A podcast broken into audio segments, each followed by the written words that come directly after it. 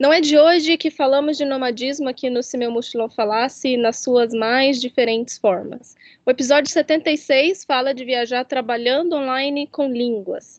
Tem também alguns episódios com profissões um pouco mais inesperadas ali, né? A gente entrevistou uma escritora nômade no episódio 52 e até uma mergulhadora no episódio 53.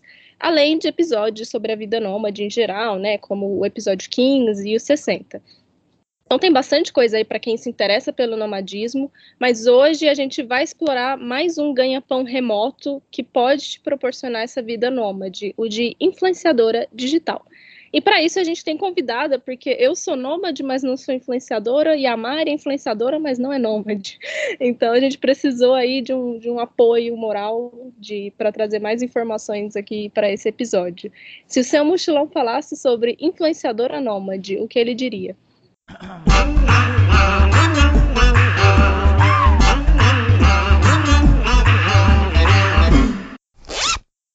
Bom dia, galera! Aqui quem fala é a Mari Teles, do Vida Mochileira, e comigo tá a minha dupla de sempre, que é a André Leonel, do Instagram André Leonel Underline. Bom, a gente tá aqui, né, quinzenalmente, no Mochilão Falasse, às quintas-feiras, às sete da manhã. Então, para quem é novo aqui, a gente tem um Instagram que chama arroba se me falasse, e lá a gente pega sugestão de episódios, a gente pega feedback de vocês e sempre anuncia quando tem episódio novo.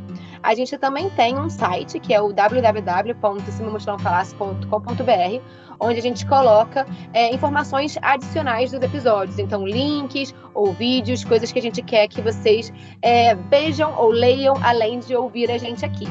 Então, sem mais delongas, a gente quer apresentar a nossa convidada de hoje, a Sofia Costa, do arroba Rui Sofia. Se apresenta pra gente, Sô.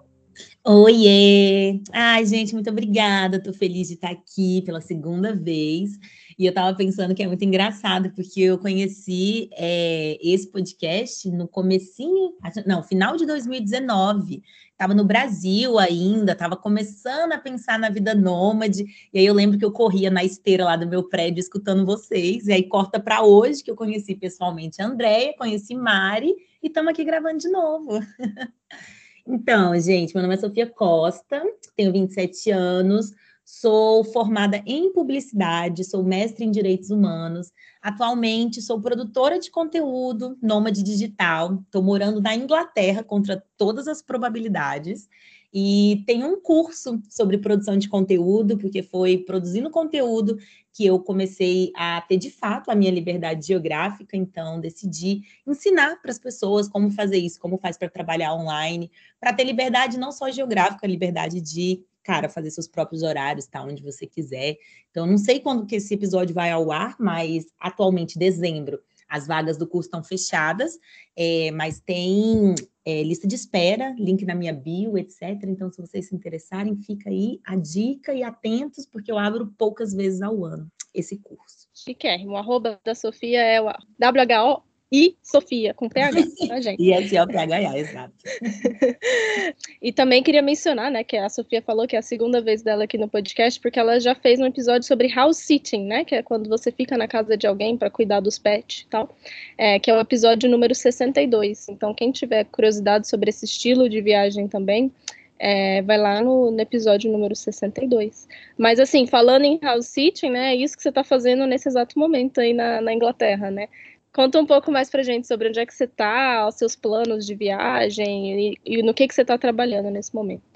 Então, né, atualmente é isso, eu estou aqui em Londres e estou fazendo house sitting e tal qual da primeira vez, quem escutou o, esse episódio viu que eu consegui esse house sitting sem estar procurando, é, dessa vez aconteceu a mesma coisa de novo, eu vim para Londres é, tinha hospedagem por duas semanas, e aí minha vida deu uma reviravolta, eu estava sem saber para onde eu ia, se eu ficava na Inglaterra, se eu ia para outro país, e aí caiu no meu colo este house system novamente. Então, eu estou numa casa aqui, cuidando de dois gatinhos, os donos são brasileiros, foram para o Brasil visitar, e aí eu estou aqui num apartamento maravilhoso, super confortável, cuidando dos dois gatinhos. E, e aí, basicamente, é isso. Eu fico aqui até o final do mês, até 30 de dezembro. E daqui eu vou para outro continente, né? Finalmente, indo para um outro continente onde esteja sol, porque eu não aguento mais inverno e frio. E é isso, e atualmente eu estou trabalhando, produzindo conteúdo, eu trabalho com marcas, é, eu faço publi, eu produzo conteúdo para algumas outras marcas, e estou me preparando para o meu próximo lançamento, que vai ser provavelmente na primeira quinzena de janeiro. Eu acho legal a gente comentar, porque assim, produção de conteúdo é muito abrangente, né? E eu e a Sofia, a gente estava até conversando sobre isso. É, eu me denomino produtora de conteúdo, e Sofia também, é, que eu acho que quando a gente fala em influenciador, eu acho que todos nós somos influenciadores de alguma forma, né? Assim, a gente influencia pessoas todo todo tempo, né? Mas para a gente falar de produção de conteúdo, por exemplo, Vida Mochileira, ele é produção de conteúdo de viagens. Então eu tenho um nicho é, que eu tenho que falar sobre viagens. Eu escolho é, como eu vou dar as minhas dicas, o que, que eu vou falar para as pessoas focando nesse universo de viagens. A tua produção de conteúdo não é muito assim, né, Su? Você tem uma, uma produção de conteúdo muito mais lifestyle, né? Então, focando nisso, explica pra gente um pouquinho de como é a tua produção de conteúdo enquanto você viaja, se você se sente presa para escolher um destino porque os seguidores vão gostar ou não, ou se você se sente pressionada para sair, né, quando você está naquele lugar, para sair e criar conteúdo mesmo quando você não está afim, como é que você faz essa combinação entre a viagem, que é o teu estilo nômade, e a produção de conteúdo? Então, isso é muito interessante, porque desde que eu, eu, comecei a produzir conteúdo há muito tempo atrás, sei lá, em 2017, desde que eu comecei a fazer as minhas viagens, só que eu sempre trazia esse olhar do da, da, transformação que eu vivia na viagem, sabe? Nunca foi diferente da Mari, né? Nunca foi de dar dicas de viagem, o que fazer em tal lugar. Nunca, nunca teve esse esse viés, porque nunca foi algo que eu me interessei. Então, hoje em dia, eu produzo conteúdo falando muito sobre nomadismo, sobre trabalhar é, estando em outro país, trabalhar mudando constantemente. Então, a viagem, ela é o pano de fundo do estilo de vida que eu escolhi, entendeu? Então, eu sinto zero obrigação de sair na cidade e mostrar pontos turísticos e não sei o que, mas zero. Isso é uma das coisas é, que hoje em dia eu falo, nossa, Sofia, que bom que você escolheu ir por esse caminho, porque eu não me sinto presa a nada. Então, se eu tô numa semana, que é o que tá rolando agora, essas duas semanas aqui eu tô muito dentro de casa, eu basicamente não tô saindo e eu sinto zero obrigação de sair para mostrar alguma coisa, porque o objetivo não é mostrar a cidade, o objetivo não é mostrar a viagem, o objetivo é mostrar a vida nômade. E a vida nômade tem momentos de muita agitação e tem momentos de mais de mais introspecção, sabe? Então a minha produção de conteúdo ela vai muito por esse sentido de trabalhar em movimento e esse trabalhar em movimento em que condições ele se dá, né? Então, tem vezes que é realmente no movimento constante, em hostel e não sei o quê, trocando de cidade. Às vezes é numa casa com dois gatinhos, tranquila, cozinhando, ficando de pijama o dia inteiro. E é isso que eu mostro, sabe? Eu, eu mostro muito o que eu tô vivendo, então eu, eu sinto zero obrigada a sair e fazer o que eu não quero, sabe? E eu acho que é, é interessante porque a gente que viaja, está sempre na estrada, a gente às vezes bate, né, com alguns influenciadores ou produtores de conteúdo, né, boa reflexão, aliás, eu nunca tinha pensado nisso. É, e a gente vê, assim, eu já vi muita gente que, tipo, não sai do celular, que fica ali passeando com aquele bagulho gigante, lá, um pau de eu não sei se se fala pau de selfie mais, gente. Mas sabe, com todo aquele equipamento meio que atrapalha as pessoas e tal. E, tipo, eu já saí com. Óbvio que eu já saí com a Mari, mas já saí com a Sofia recentemente, tipo. E a Sofia é tipo uma pessoa que você tá ali com ela, ela tá ali presente e tal, e aí de repente tem um monte de stories no Instagram, assim, e você fala que, que hora que ela fez esses stories. Momento que isso aconteceu. Exato. É você é muito boa mim, nisso, cara. É porque para mim é tipo assim, eu, eu total, e a Mari também pode, pode ver isso e tal, eu total não sou a pessoa que eu vou ficar gravando um milhão de coisas. Não vou. Então, às vezes, se eu quero mostrar é, sei lá, a cidade que eu tô, nesse passeiozinho que eu tô fazendo, eu gravo vários videozinhos pequenininhos com um celular muito rápido, e aí vou editar isso depois e tal, porque eu realmente eu não tenho essa obrigação de, ai, ah, vou fazer um vlog aqui, nada. Quando eu vou fazer vlog, eu saio sozinha, não sei o quê. Mas quando eu tô com as pessoas, eu gosto de estar com as pessoas. Teve até uma, uma caixinha de pergunta que foi engraçada, bem na época que eu tava com a, com a, com a Andrea, que aí perguntaram, falaram, ah, mas as pessoas não se incomodam por você estar no celular o tempo e gravando o tempo todo, e eu falei, mas eu não faço isso. Aí a Andrea falou, não, realmente, você não faz. Quando a gente olha seus stories, tá lá os negócios, a gente fala, ué, quando foi que eu nem percebi? E eu acho engraçado que você comentou que esse, esse estilo nômade, né? Ele não é só o tempo todo cara, bateção de conhecer a cidade ou de estar em festa o tempo todo, porque eu acho que é muito o que algumas pessoas, para vender esse estilo de vida, né, nômade, traz, de tipo, olha, tô sempre na praia e tal, e é uma, uma, uma coisa que a Andrea sempre fala aqui, cara, eu sou nômade há quase três anos, eu trabalhei uma vez na praia, foi uma bosta, porque entrou areia, tipo, no meu, no meu computador, tipo, foi uma bosta. Então, eu acho que como o nomadismo também virou um, um estilo de viagem muito desejado, né, e as pessoas querem é, fazer lucrar com isso, mostra só as coisas positivas, mas não mostra, tipo, o que é a realidade. Que sim, tem as coisas positivas, mas também tem as coisas negativas, como tudo na vida, né? Então eu acho que você, no teu Instagram, é isso que você mostra, né? Tipo, a tua produção de conteúdo é isso, é tipo a realidade de um nômade digital é, fazendo o que vocês fazem na realidade, né? Tipo, real oficial. É, não, isso é uma coisa que eu sempre me preocupei em, cara, mostrar a minha realidade. Eu sou dessas que, gente, não vamos romantizar o nomadismo, porque, primeiro, nomadismo não é para todo mundo. Não é todo mundo, assim como qualquer estilo de vida, né? Não é todo mundo que vai se encaixar com tudo. Então, é, eu me preocupo muito em não romantizar. Sim, já teve vezes que eu estava trabalhando de frente para a praia, morei numa ilha na Tailândia e não sei o quê, mas são momentos, sabe? Então, eu me preocupo muito em mostrar o que eu estou vivendo de fato. E é isso, tem muitos momentos legais, mas, cara, tem momento difícil, tem momento que, que é isso, que você está meio perdida, que você tem toda essa liberdade de escolher para onde você vai e você, cara, não sei para onde eu vou, não sei o que eu vou fazer, não sei o que eu quero agora.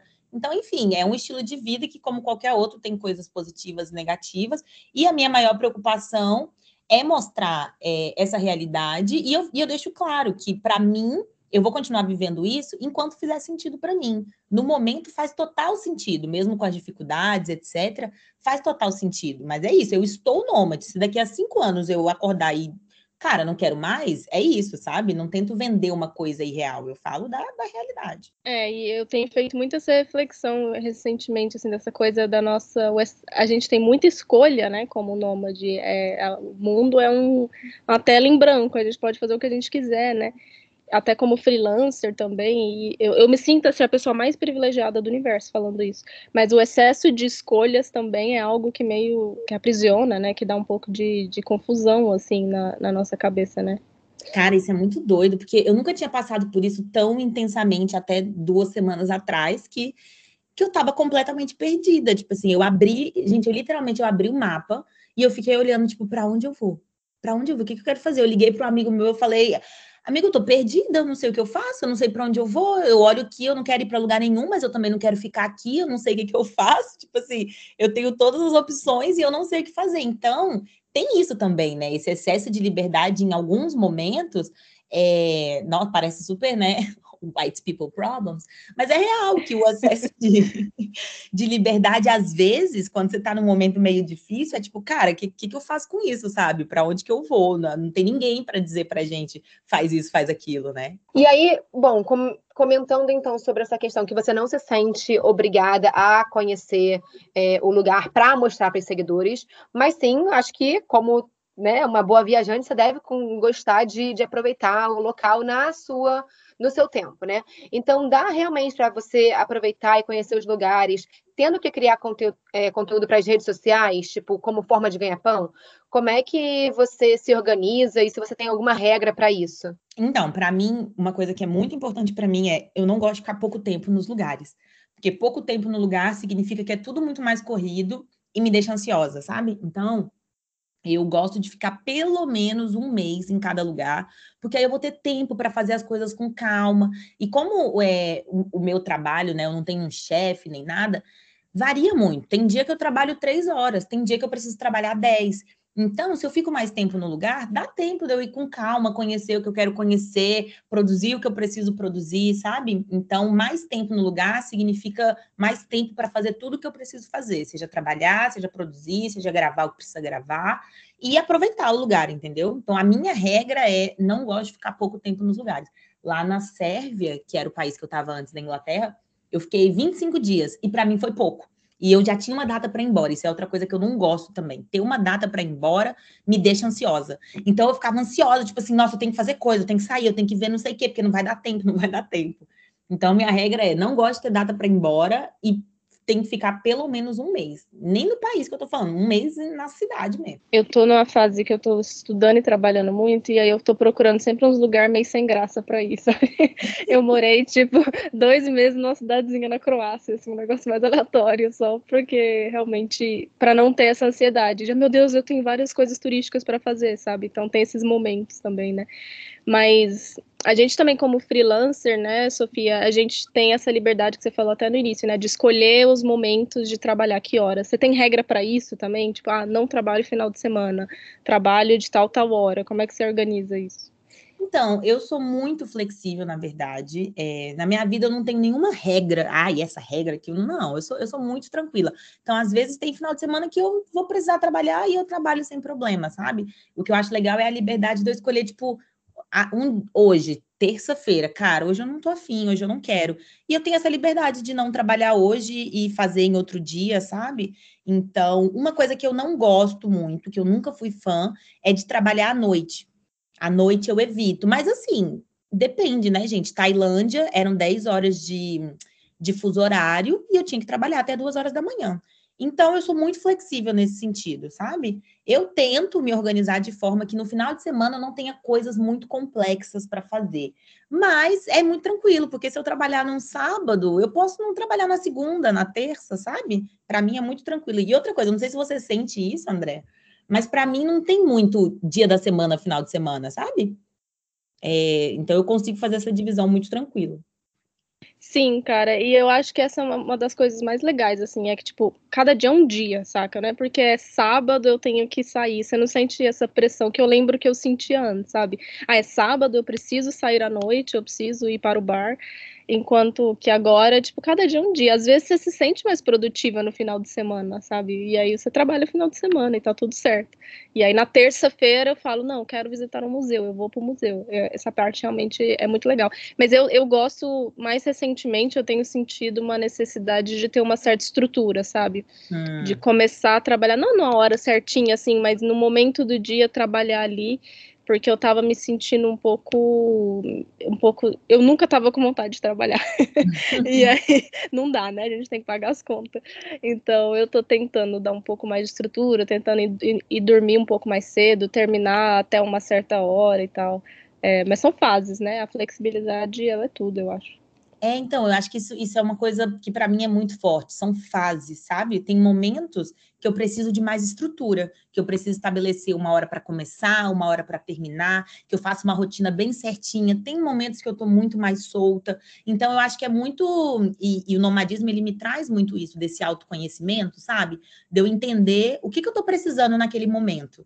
Então, por exemplo, agora, esse momento, eu entendi que eu, cara, eu preciso de um lugar só para mim, eu preciso de tranquilidade, eu preciso sentir uma vibe mais casa. E aí, consequentemente, eu vou conseguir ser mais produtiva. E dito e feito. Então, acho que é tudo fase, sabe? A gente entende o momento que a gente está e aí a gente se estrutura e se adapta para isso. E aí, já que a gente está falando assim da, da produção de conteúdo, né? Eu sei que você não fala de viagem, mas acaba que você toca ali numa linha e mal ou bem as pessoas acabam também por ter interesse, né? Às vezes você tá tipo, ah, eu estou na Sérvia, agora eu estou em Londres, agora eu estou na Itália, agora. Enfim, tipo, as pessoas meio que você acaba tocando ali na questão cultural, então as pessoas também acho que gostam de te seguir, não só pela produção de conteúdo, mas também pela forma como você traz esse conteúdo. Então, com tanta gente falando de viagem, né, falando de produção de conteúdo, como é que você faz para se diferenciar, né? É, eu sei que a, Bom, essa é a minha opinião, eu acho que a Andrea também compartilha, mas a Sofia tem um dos stories mais lindos que eu já vi, assim, de produtores de conteúdo, e na verdade a Andrea me falou, cara, segue essa menina, olha o, o stories dela, olha como que foda. E quando eu segui a Sofia, foi até antes da gente fazer o episódio aqui, eu falei, caraca, que foda, tipo, você consegue, é como se você tivesse ali presa nas histórias da Sofia, você não consegue sair. Então, quem não segue a Sofia, siga. É, mas conta pra gente, assim, como que você, é, acho que você fala disso também no, no, seu curso, né, mas como que você identificou é, qual é o teu diferencial e como que você identificou qual é a tua contação de história, como você conta a tua história. Então, isso é uma coisa muito legal, porque, tipo assim, quando a gente fala de Instagram de viagem, né, e aí se a gente citar vários nomes, é, as pessoas fazem tudo muito parecido, né? Tanto a viagem de forma muito parecida, como a forma de mostrar a viagem muito parecida. E isso foi algo que nunca me nunca me atraiu muito, né? Então eu comecei fazendo do meu jeito. E eu sou, gente, eu sou, eu sou comunicadora nata, né? Então é, eu gosto do storytelling. Você não vai me ver contando, ai, nossa, porque eu, eu bati o dedinho na quina. Não, eu vou falar, menina, você não sabe o que aconteceu. Eu acordei quarta-feira, duas horas da tarde, com um gato miando na minha cara. Aí eu levantei da cama, e aí vai desenrolar toda uma história. Então eu gosto muito disso. Então, todos os meus stories, ele tem essa coisa do, do storytelling muito, muito forte, que é tanto uma forma que eu gosto de contar, porque eu sou assim na vida.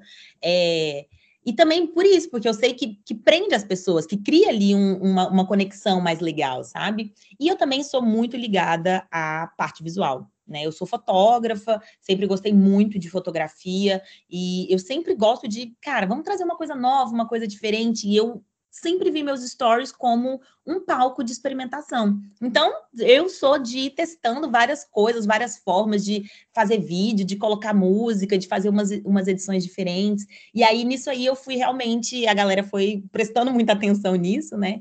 E aí virou uma coisa, assim, meio que uma marca minha, que eu tô sempre testando uma coisa diferente, uma coisa nova, e é divertido, né? Então eu faço, e para mim, apesar de ser um trabalho, né? E hoje eu encaro de fato meu Instagram como um trabalho, mas é algo que eu me divirto, que eu gosto de fazer, sabe? É, acho que Mari, você também deve ter uma perspectiva disso, né? Você, apesar de não ser nômade, é influenciadora ou produtora de conteúdo, e é, você também, mas nessa parte mais das dicas, né? Você também vê essa dificuldade, assim, de, de stand out, né? De fazer algo diferente, assim? Sim, eu tô no momento do tipo, cara, quero me reinventar, assim.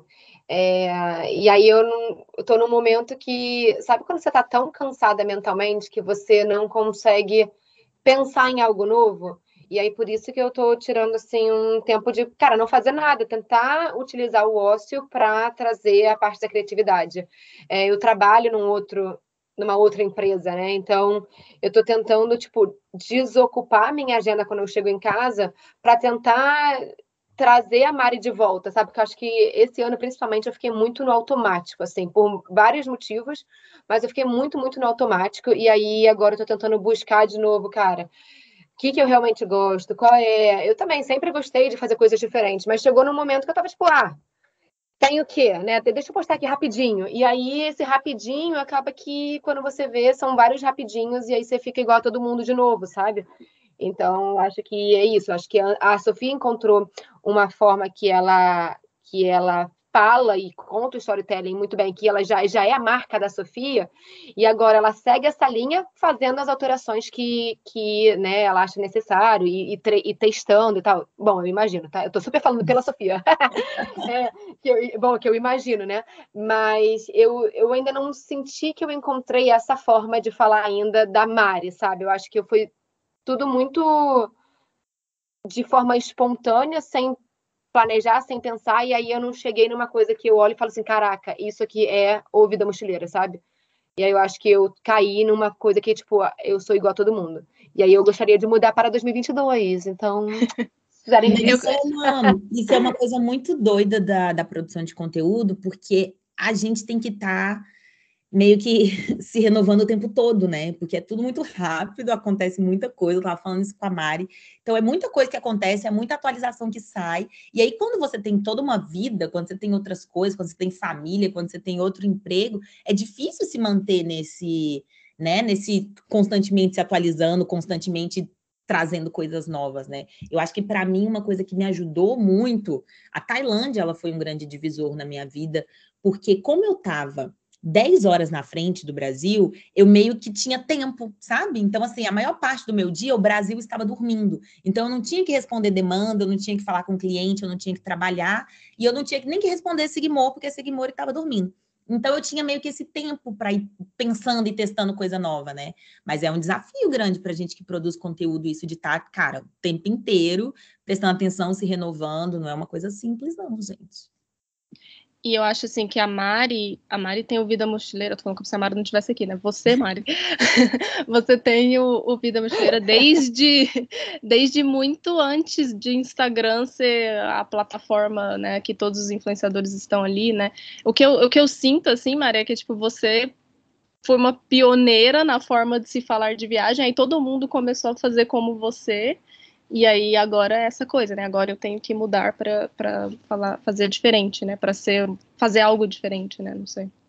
Cara, mas que engraçado. Eu não me vejo como. Isso que é engraçado, eu não me vejo como pioneira. Eu comecei, e quando eu comecei, eu não comecei é, com pensando que eu pudesse tornar o Vida Mochileira alguma coisa, foi só tipo uma coisa para amigos.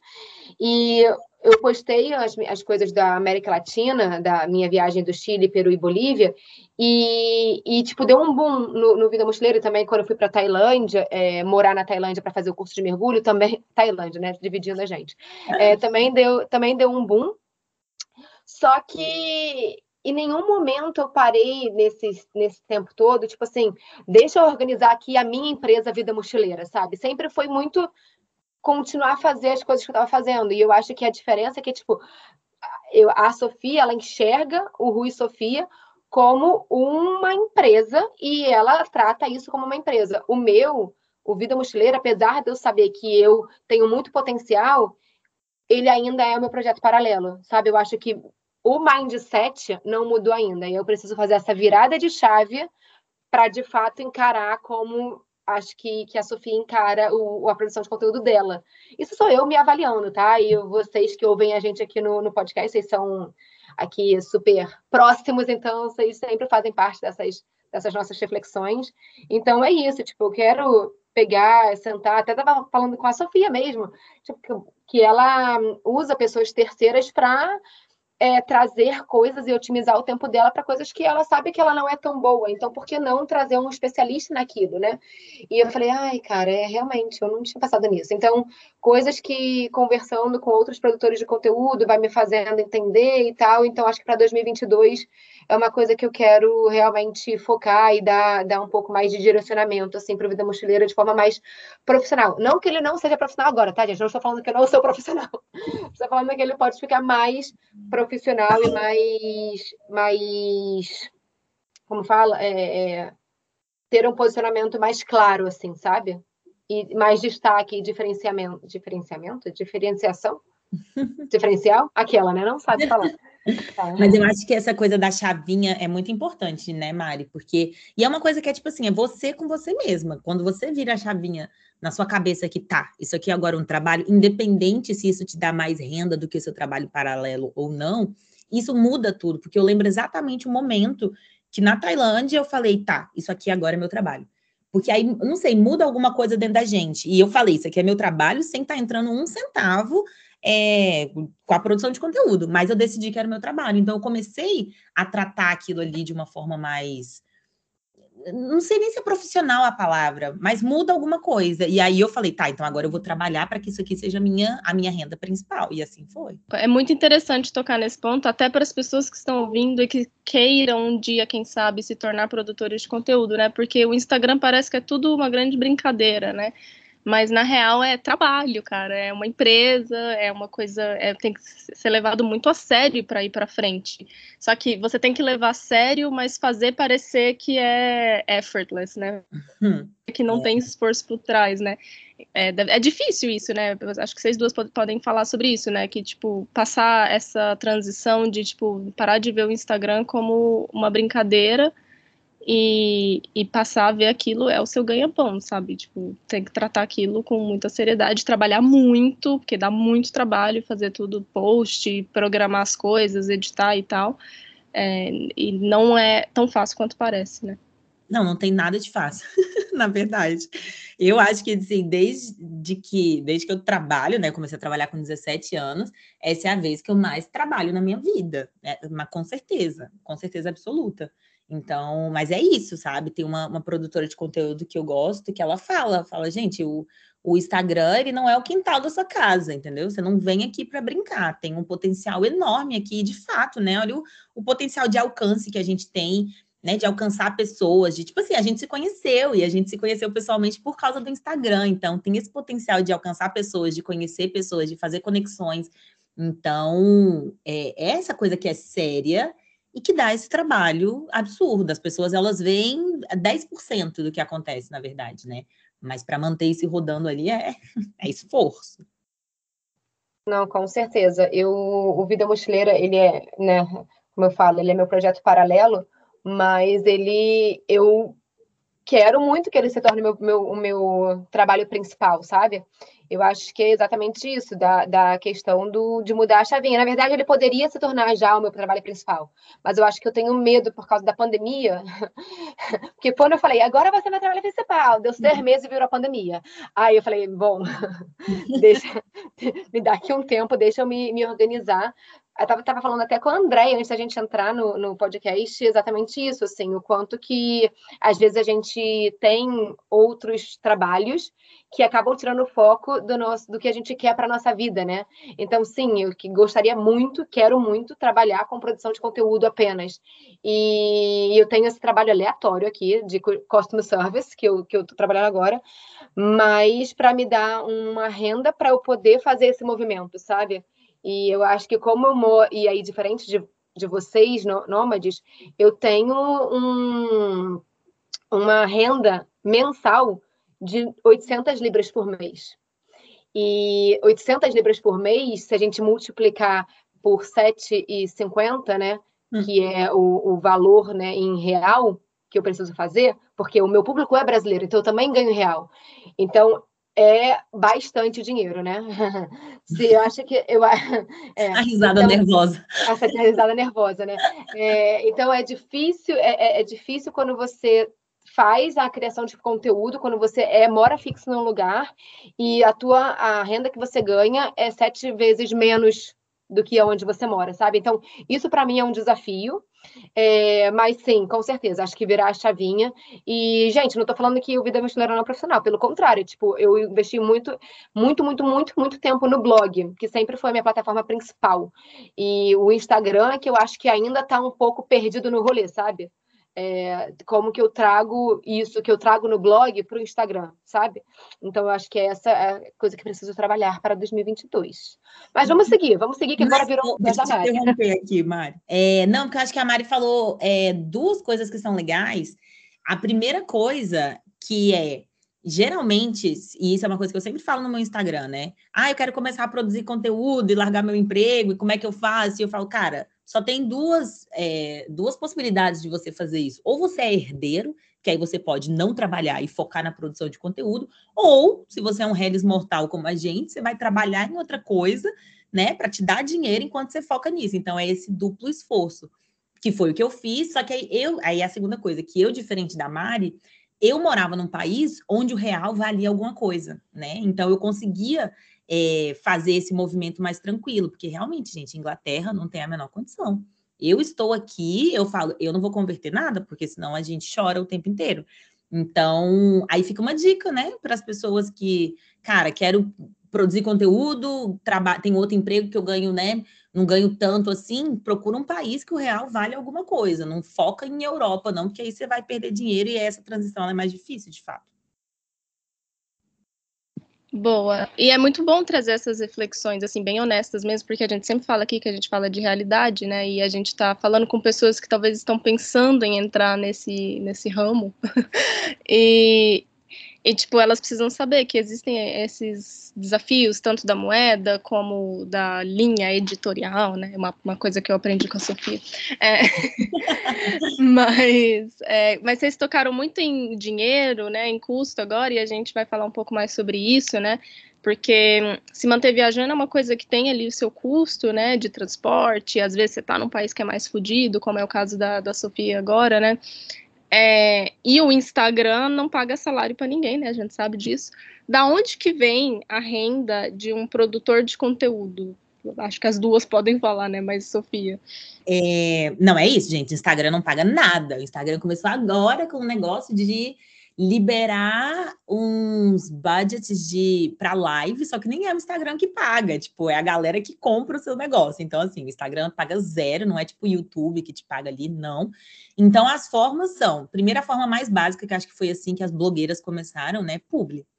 E, e isso é uma coisa muito doida, gente, porque a primeira vez que uma, uma empresa me procurou para fazer publi para eles, é, eu tinha, eu acho que eu tinha acabado de bater 10 mil seguidores, e aí eles me, me procuraram e ofereceram o dobro do que eu ganhava no meu salário por mês para fazer duas sequências de stories e um post no feed.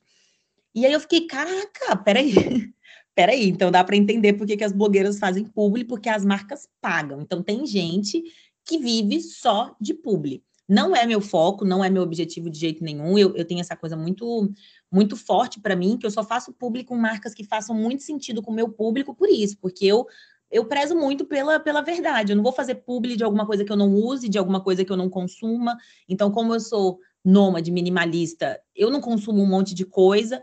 Então, eu só faço publi para empresas que fazem sentido. Mas essa é uma das formas, é publi. Outra forma, é, que eu acho que hoje em dia está se tornando uma das principais, é ter infoproduto, né? Você vender alguma coisa e que isso seja escalável.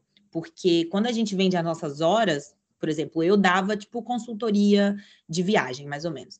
Então eu estava vendendo a minha hora, né? E considerando que o dia tem 24 horas só, eu estou limitada. Quando eu crio um produto, eu posso vender para 100, 200, 300, 400 pessoas com o mesmo esforço. Então isso aí é escalável, né? Então esse é o é outra forma. Então eu vou pro. E tem outra forma também que é produzir conteúdo para outras marcas. E aí pode ser para as diferentes plataformas, pode ser você produz conteúdo para o Instagram da marca, ou então você escreve para o blog da marca, ou alguma coisa assim. E as minhas principais fontes de renda são essas. Então, tem publi, que é uma porcentagem menor, os infoprodutos, que aí é isso. Eu tenho livro, eu tenho e-book, eu tenho meu curso, e tem algumas marcas que eu produzo conteúdo para elas. Então, essas são as principais. Eu acho que eu ainda adicionaria a questão dos afiliados, né? É, e aí, falando muito de quem tem blog, né? Eu, no, no, no, blog, eu tenho muitos afiliados com outras marcas. Então, é como quando você tem um link seu, que quando a pessoa usa e faz aquela compra, aquela, aquele, aquela compra de produto ou de serviço, você ganha uma comissão. E a pessoa não paga nada mais para comprar pelo teu link, né? É, é uma forma de você também ganhar dinheiro. Então, pelo blog é muito bom, assim, porque eu consigo né, fazer posts e adicionar os meus links, até pelo Instagram também. É, tem como você colocar o seu link de, de afiliado, mas e agora falando assim, também tem a questão de viagens, né? Então, de expedições também acaba que virou também um, um outro tipo de produto. É, e acho que sim, os infoprodutos que a, que a Sofia falou, sim, com certeza são, são dos principais agora da galera, cursos e tal. Eu queria mencionar uma coisa que aconteceu comigo. Eu nem me considero uma produtora de conteúdo, né? Eu tô no Instagram, mas não faço isso como ganha-pão. Mas uma vez me ofereceram para eu fazer um curso é, em que a pessoa não me pagaria pelo curso, mas eles me dariam visibilidade. Tipo, é bastante controverso, né? Eu acho que essa, esse tipo de troca. O que, que vocês acham disso? Vocês fazem, né? É, é certo, errado, sei lá. Nossa, eu não faço de jeito nenhum. eu não faço, ainda mais para marca, para marca grande, sabe? É, não faço. Não faço porque assim, primeiro que eu já tenho é, o meu público muito consolidado, então, tipo assim, ah, visibilidade, não, visibilidade por visibilidade não precisa. E, e, a partir do momento que eu comecei a encarar meu Instagram como meu trabalho, é tipo assim, você quer que eu trabalhe, é tipo assim, eu trabalho produzindo conteúdo, correto?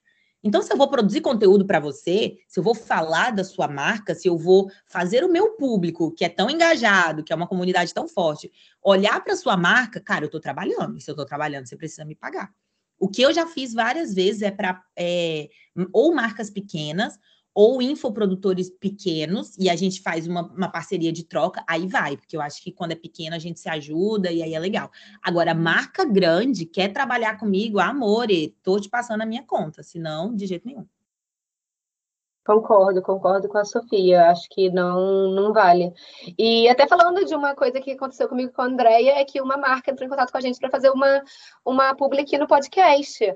Então, também tem isso, assim, tem outras plataformas que não são o Instagram para produtores de conteúdo. A gente está falando muito do Instagram aqui, mas, por exemplo, o próprio YouTube, ele paga também, então tem muito YouTubers, e aí eles ganham pelo, pelo YouTube, né, paga. É, também tem vídeos patrocinados no, no YouTube, então, às vezes, a marca patrocina para você fazer um post, um, um vídeo no YouTube. E também tem aqui um podcast, a gente ganhou um não foi muito, né, André? Mas pelo menos foi alguma coisa. É, é, é, é tempos pré-pandêmicos, né? Quando o povo ainda queria fazer é, publi de viagem. Aliás, esse é uma, um outro ponto, né, para falar. Vocês duas trabalham com viagem, né? Já tá voltando, assim, a fazer renda, tá? Óbvio que sim, né? Tá todo mundo vivendo aí. Mas como é que foi esse período pandêmico e para passar por isso e tal? Cara, para mim foi muito doido. Dois pontos que mudaram muito. O primeiro é, logo antes da pandemia, eu lancei o Personal Travel, que era esse, esse tipo de consultoria de de planejamento de viagem, que eu planejava toda a viagem da pessoa, absolutamente tudo. E tava dando super certo. Eu lancei no final de 2019 e aí tava dando super certo. E aí eu tava, caraca, minha agenda lotada. E eu, putz, se continuar assim, eu largo meu trabalho de freela, que eu era freelancer, e vou me dedicar 100% a isso.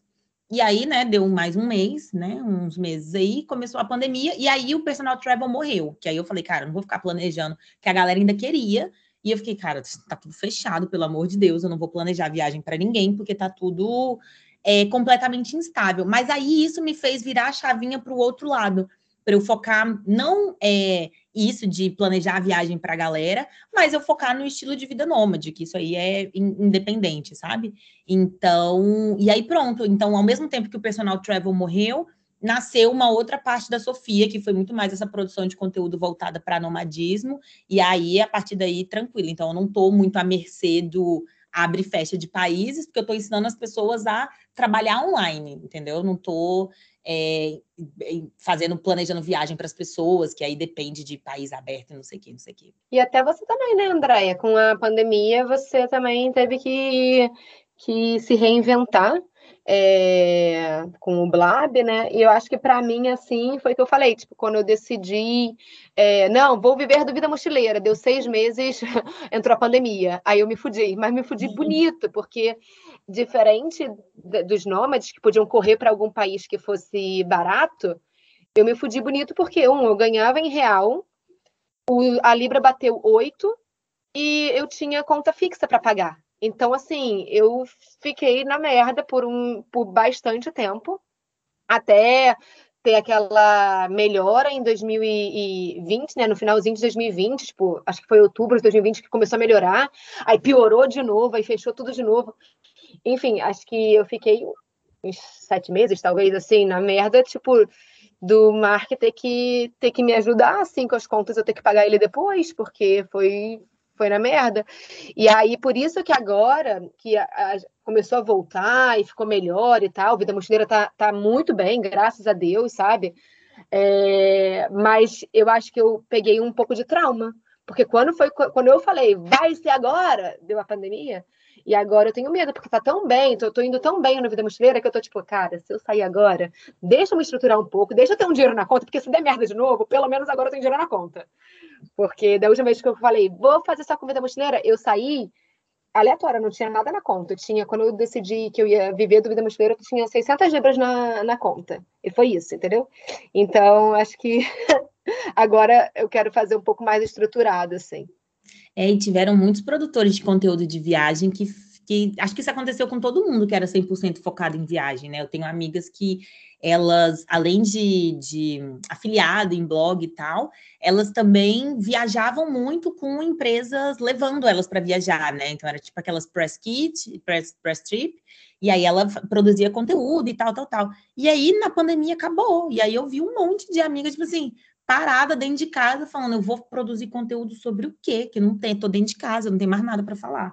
Então foi um período assim, para quem era 100% focado em viagem e dependia desse movimento, é, foda, então dá para entender é, Mari traumatizada, né? É, tipo, ninguém tá se arriscando, né? Sendo produtor ou não, acho que o período da pandemia fez isso, né? As pessoas, ninguém mais tá. Talvez agora, começando a todo mundo acordar um pouco, mas ficou todo mundo com. passava nada, né? Todo mundo com medo. Ninguém ia fazer um movimento super. É, super, sei lá, corajoso, né? Nesse momento.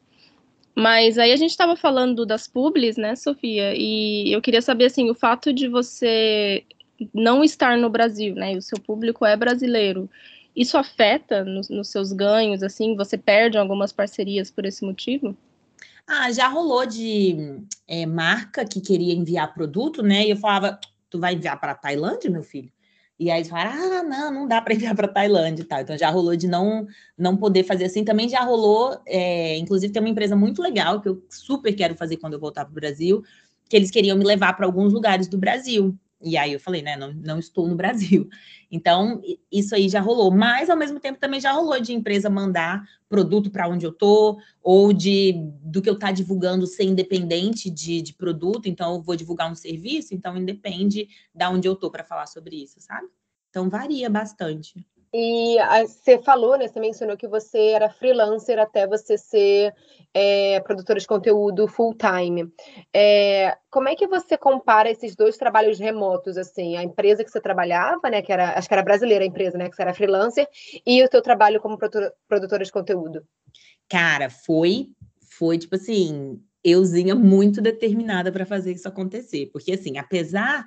Eu trabalhava para uma empresa no Brasil, ela é de São Paulo, a sede, é, eu tinha, eu não tinha horas fixas para trabalhar. Eu tinha que entregar uma demanda específica num horário específico, que no caso era duas horas da manhã na Tailândia.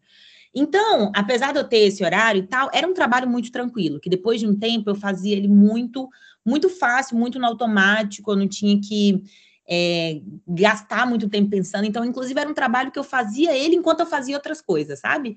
E aí eu enfiei na minha cabeça que eu ia, né, me dedicar para a produção de conteúdo. Então, era eu fazendo as duas coisas ao mesmo tempo. Então, foi o período que eu mais trabalhei na minha vida. Porque quando eu não estava trabalhando para o Freela, eu estava focando na produção de conteúdo. Então, foi tipo assim, muito de, cara, é isso que eu quero, eu vou fazer isso acontecer. Galera saindo, indo pra praia, dando rolê. E eu, tipo, gente, não vou, não dá, preciso focar aqui. Então, foi muito quando eu enfiei na cabeça, falei, cara, isso aqui vai acontecer. E aí era isso, eu trabalhava o dia inteiro para a noite trabalhar no, no, no, negócio do Freela. E aí foi isso por um ano, por um ano e meio. Até antes de eu sair da Tailândia, alguns dias antes de eu ir embora da Tailândia, aí eu me demiti do Freela e falei, pronto, agora eu sou 100% produtora de conteúdo. Mas assim, no, no sentido estilo de vida, assim, freelancer, remota e é, produtora de conteúdo. Como é que é como é que você compara? O que, que são os prós e os cons de, de cada um? Assim? Cara, o Freela, eu, mas esse era um Freela muito específico, né?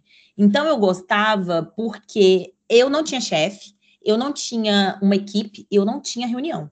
Eu conversava com uma menina só, que o nosso diálogo todo dia era Bom dia, Aline, tudo bem? Tudo bem, Sofia, segue o relatório. Pronto, era isso. Boa noite, Aline, até amanhã. Pronto, era isso que a gente falava. Era, era, esse o nosso diálogo.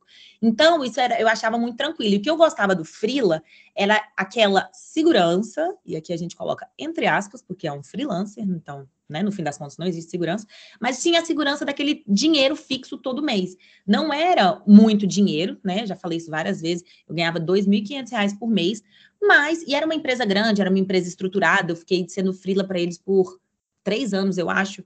É, então, eu tinha certeza de que ia ter aquele dinheiro certinho ali no final do mês. Então, eu me organizava daquela forma e eu sabia que tal dia ia ter aquele dinheiro. Que quando você é né, 100% autônoma, não existe essa certeza, né? Então, varia. Tem dia que tem, tem mês que entra mais, tem mês que entra menos. Então, acho que a única coisa positiva do Frila era essa, e, e desse meu Frila específico, né? Porque nem todos os Frilas são assim, era essa certeza de que eu tinha aquele, aquele dinheiro certinho no final do mês. Agora, todo o resto, para mim, é, a produção de conteúdo é muito melhor. A liberdade que eu tenho é, de poder de assunto, né? Eu trabalho com assunto que eu gosto, que eu sou apaixonada, eu falo sobre coisas que eu vivo de fato. Então, é, o esforço é muito da parte do profissionalismo, mas o esforço de fazer o conteúdo é muito gostoso de fazer, sabe? E aí eu faço os meus horários, eu escolhi a minha equipe para eu trabalhar, então é muito mais, é, sei lá, eu sinto que é muito mais recom recompensador. Existe, existe essa palavra? É muito Sim. mais. É, Então, é isso. Para mim, essas são as, as, as vantagens. Ah, eu queria vir aqui para defender o freelancer. Não, eu sou freelancer e eu já passei várias coisas. Já fui empreendedora, já trabalhei para empresa remota e eu sou freelancer hoje. Cara, para mim, freelancer é a melhor coisa que existe, assim. É, você não ter chefe, você... Quero não trabalhar por três meses, estou triste separa, sabe? Tipo, é, é, só quem passa as, é, as consequências disso é você. Então, eu amo. E eu até estou passando por uma transição de carreira agora, parei de dar aula de inglês para estudar análise de dados e voltar para essa área que era a área que eu trabalhava antes. E eu falo, cara, não quero trabalhar para empresa, eu quero continuar sendo freelancer remoto nessa área, assim. E eu acho que tem outra vantagem aí também, né, André? A Andréia não tem obrigação nenhuma de mostrar a cara dela, de expor a vida dela, né? Que isso aí, às vezes, para o produtor de conteúdo, eu e Mari, às vezes é um ônus, né? Essa, essa exposição que a gente acaba fazendo e, e das pessoas, né? Que acham que são suas amigas, que sabem tudo da sua vida, a galera se mexe na sua vida real. Então, a Andrea tem essa vantagem aí que ela não tem que mostrar a carinha dela, dar satisfação de nada para ninguém. A gente está muito em sincronia, Sofia, porque eu ia te perguntar isso. Eu ia te perguntar sobre a questão da privacidade, né? Porque no final das contas você é um produto, né? Uhum. E aí eu imagino, né? Você que fala aí um pouco mais sobre isso. Deve ter a Sofia Rui Sofia e tem a Sofia Sofia Costa, Sofia Pessoa, né? Como é que é essa, essa divisão? As pessoas invadem um pouco? Como é que é isso? Cara, é muito doido, porque eu até falei numa live outro dia, né? Que se a gente fizesse, o Instagram ele permite um máximo de 100 stories por dia. Se a gente fizesse o máximo de stories permitido por dia, isso daria um total de 25 minutos por dia. E a gente não faz o máximo, né? Então imagina, 25 minutos por dia, nem se eu quisesse dava para eu mostrar todos os aspectos da minha vida. Então a gente escolhe qual parte que a gente está mostrando, enfim. Então, só que as pessoas estão vendo ali a gente todo dia e cria essa, essa proximidade, cria essa sensação de amizade. Então, é, às vezes rola é, dessa da galera passar um pouco a mão. De, gente, me perguntam absolutamente tudo. Vocês não conseguem imaginar. faça qualquer pergunta, eu recebo no meu inbox sobre absolutamente tudo.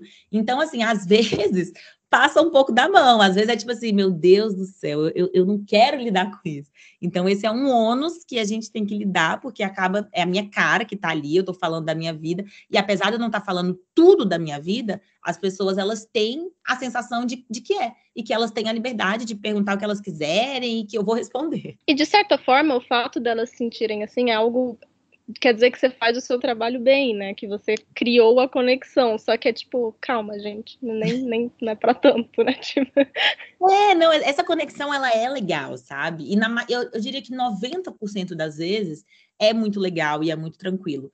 Agora tem esse 10% que às vezes é, é complicado, né? Então é difícil, às vezes tem que respirar fundo, e, eu, e, a minha postura na internet, eu sou muito, eu sou muito tranquila, eu sou muito fofa, não, você não vai me ver sendo grossa, sabe? Então aí, às vezes, eu tenho que respirar fundo três vezes e responder de uma forma fofa, tipo assim, amor, isso aqui não cabe aqui, tudo bom? Hoje eu respondi um, um stories, falei, é, apesar de parecer, a minha vida não é um reality show, então assim, vocês não vão ficar sabendo dos absolutamente todos os mínimos detalhes, porque não tem necessidade, né? Eu não, não tô aqui para isso. Eu, às vezes, entro, entrava quando eu era mais é, é, presente em rede social, eu entrava num conflito interno, assim, de tipo, tá, eu quero mostrar a realidade do nomadismo, mas eu, ao mesmo tempo, não quero é, ferir a minha privacidade, sabe? E aí, tipo, se eu tava tendo um momento, sei lá, triste, eu falava, nossa, mas eu preciso mostrar, mas ao mesmo tempo eu não queria mostrar minha tristeza.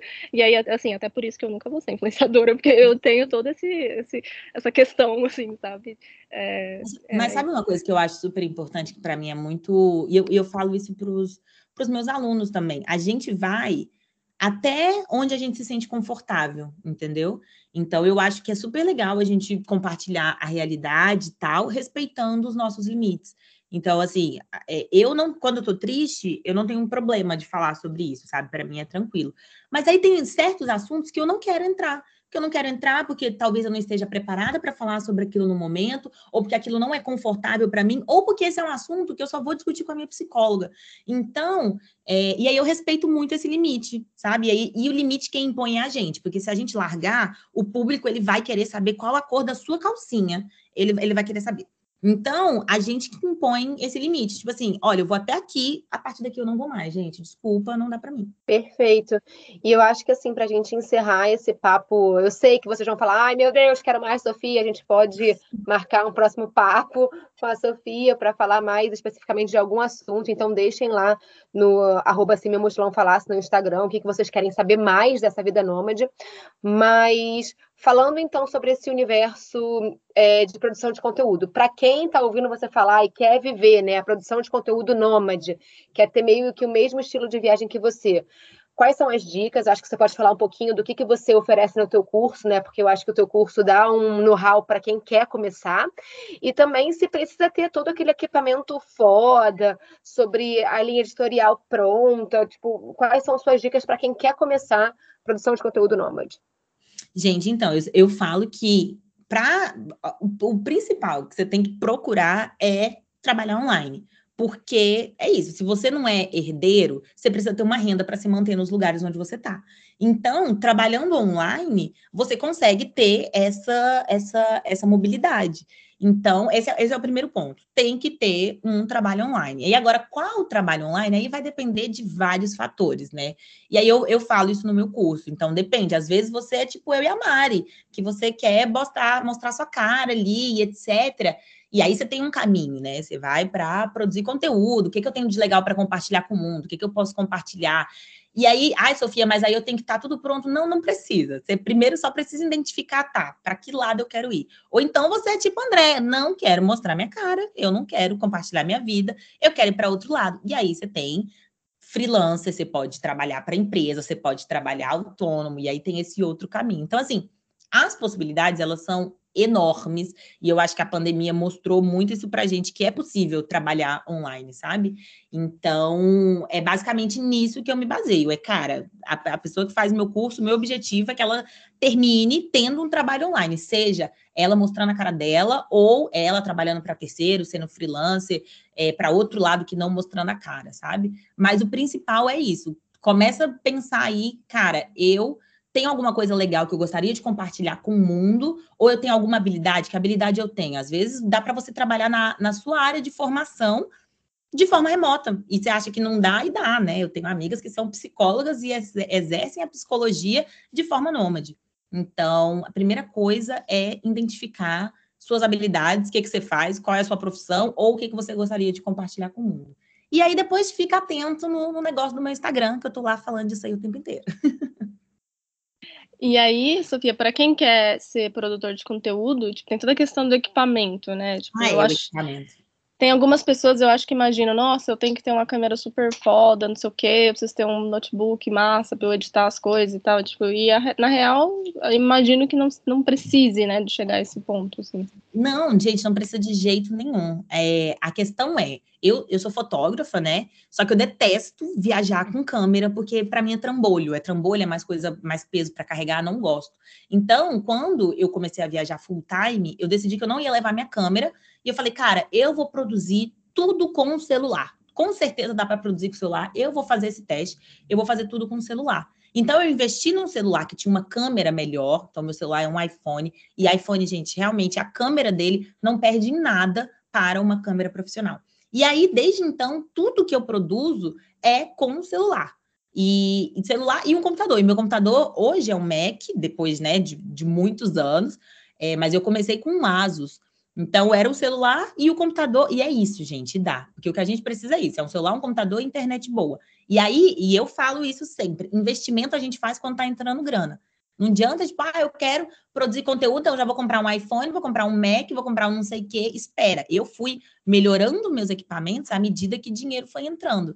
Então, tudo eu fazia com celular. Vídeo no YouTube, eu gravava com o celular. Hoje, que aí eu decidi investir numa câmerazinha pequenininha, que eu só gosto de coisa pequena, focada no YouTube e tal. Mas, gente, para começar, se você tiver um celular com uma câmera boa e um computador minimamente decente, que não trave, acabou, já dá para fazer. E a criatividade, né?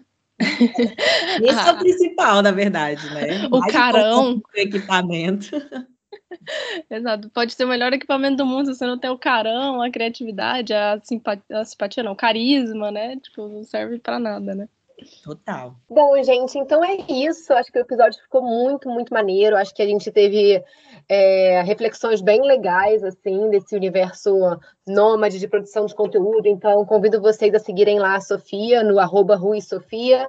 E Cara, Sofia, muito, muito, muito obrigada pelo teu tempo. Eu sei que você está toda corrida aí, né? A viagem está chegando, uma, um novo continente, né, para você é, viajar em um novo país que você vai conhecer. Então, muito obrigada pelo teu tempo. Acho que foi fundamental essa troca aqui com, com os ouvintes. Ai, gente, obrigada a vocês. É um prazer estar aqui. Pode me chamar mais vezes que eu venho, tá? Vocês me fizeram companhia nesse sábado chuvoso e frio, horroroso de Londres de hoje. É, mas é isso, gente. Me segue lá no Instagram, vamos trocar. Eu sempre respondo as DMs, então se tiver mais dúvida sobre esse estilo de vida nômade e o que seja, né? Minha DM está aberta. E é isso, gente. Muito obrigada e espero revê-las em breve. Com certeza. E galera, eu vou deixar lá no, a gente vai deixar lá no www.simamusculãoclasse.com.br os links é, que a Sofia vai mandar pra gente. Então, o link do curso dela, é, o link do Instagram dela, então, para vocês acessarem lá todas essas dicas. E é isso. No mais, a gente se vê daqui a 15 dias, na quinta-feira, às 7 da manhã. Tchau, tchau. Tchau, gente.